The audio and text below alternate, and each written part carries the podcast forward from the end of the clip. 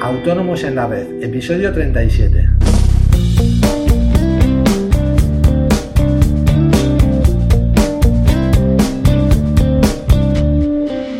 Muy buenos días a todo el mundo y bienvenidos un día más, una semana más, Autónomos en la Red, el podcast en el que intentamos resolver todas las dudas que tienen los autónomos. Si queréis contactar conmigo eh, para cualquier tipo de duda, consulta, algún tema que os gustaría que trate en próximos podcasts, en fin, para lo que sea, eh, ya sabéis que hay que utilizar el formulario de contacto de nuestra web asesoríafiscalautónomos.es. Estaré encantado de contestaros, ya sea a través del correo electrónico o, por qué no, mediante otro podcast.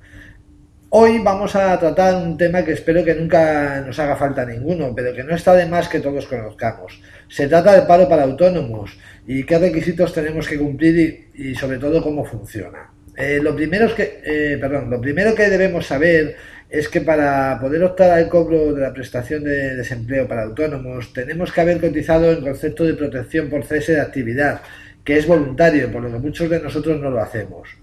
El coste de esta cotización es del 2,20% de nuestra base de cotización, aunque como la ley establece una reducción del 0,50% en la, en la cotización de contingencias comunes, el coste efectivo es del 1,70% de la base de cotización. Eh, para que nos entendamos todos, el coste efectivo para la base mínima, que es de 884,40 euros, sería de 15,03 euros mensuales. En principio parece una cantidad no excesiva para poder cubrir esta contingencia, pero lo importante es que tenemos que cumplir una serie de requisitos que no hacen tan fácil su percepción. Eh, los requisitos que debemos cumplir son los siguientes. El primero es estar en situación de alta en el RETA y tener cubierto el cese de actividad. En segundo lugar, solicitar la baja en el RETA a causa del cese total de actividad, no vale la baja voluntaria.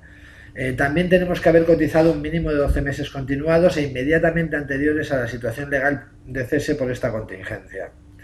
Eh, también debemos encontrarnos en situación legal de cese de actividad, que bueno, de esto hablaremos más adelante, y acreditar eh, una, disponibilidad activa para la reincorporación al mercado de trabajo. Básicamente seguir las acciones formativas. Eh, también es necesario no haber cumplido la edad ordinaria para cobrar la jubilación, puesto que en ese caso cobraríamos la jubilación y ya está. Y por último, hallarse al corriente de pago de las cuotas de la seguridad social. En caso de que no lo estemos, eh, dispondremos del plazo de un mes improrrogable para ponernos al día. De momento todo lógico, ¿verdad? Pero bueno, ahora vamos a ver qué se entiende por situación legal de cese de actividad.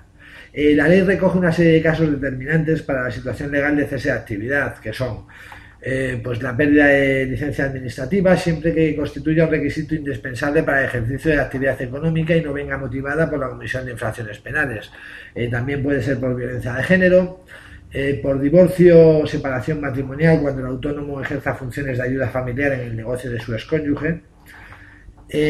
También en el caso de autónomos económicamente dependientes, cuando cesen su actividad por extinción del contrato suscrito con el cliente del que dependen económicamente siempre que sea por alguna de las siguientes causas. Eh, por la terminación de la duración convenida en el contrato, por incumplimiento contractual grave del cliente, por la restricción de la relación contractual adoptada por el cliente en determinados casos, pero bueno, no vamos a entrar a ello, eh, o por muerte, incapacidad o jubilación del cliente que impida la continuación de la actividad. Y siguiendo con los casos de situación de cese de actividad legal, eh, por último, pero también la más común, sería por concurrencia de motivos económicos, técnicos, productivos o organizativos que supongan la inviabilidad, perdón, de seguir con la actividad. Eh, esto es, pues, que se produzcan pérdidas en un año completo mayores al 10% de los ingresos obtenidos en ese mismo periodo, eh, que existan ejecuciones por deudas que sean al menos del 30% de los ingresos del ejercicio anterior, o que se produzca una declaración judicial de concurso que impida la continuidad de la actividad. Eh, si nos damos cuenta, en el caso más común de todos para tener que cesar nuestra actividad, que sería simplemente que el negocio no funciona como esperamos, eh, tenemos que acreditar unas pérdidas del 10%. Es decir, si ganamos un solo euro al año, no estaríamos en situación legal de cese de actividad, porque no tendríamos pérdidas. ridículo, ¿verdad? Se supone que con un euro al año podemos vivir y debemos mantener abierto un negocio. Bueno, ya me gustaría a mí ver a nuestros políticos viviendo con un euro al año. Y bueno, por hoy vamos a dejar el tema. Ya que no quiero que el programa se alargue más, que se nos va a hacer a todos muy pesado este tema. Si os parece, mañana os rematamos hablando de la duración y cuantía de la prestación y de las cifras oficiales de concesión de dicha prestación. Eh, bueno, como siempre, muchísimas gracias por estar ahí escuchando y ya sabéis que me alegraréis mucho el día si dejáis una valoración de 5 estrellas en iTunes. Mañana más y mejor. Adiós.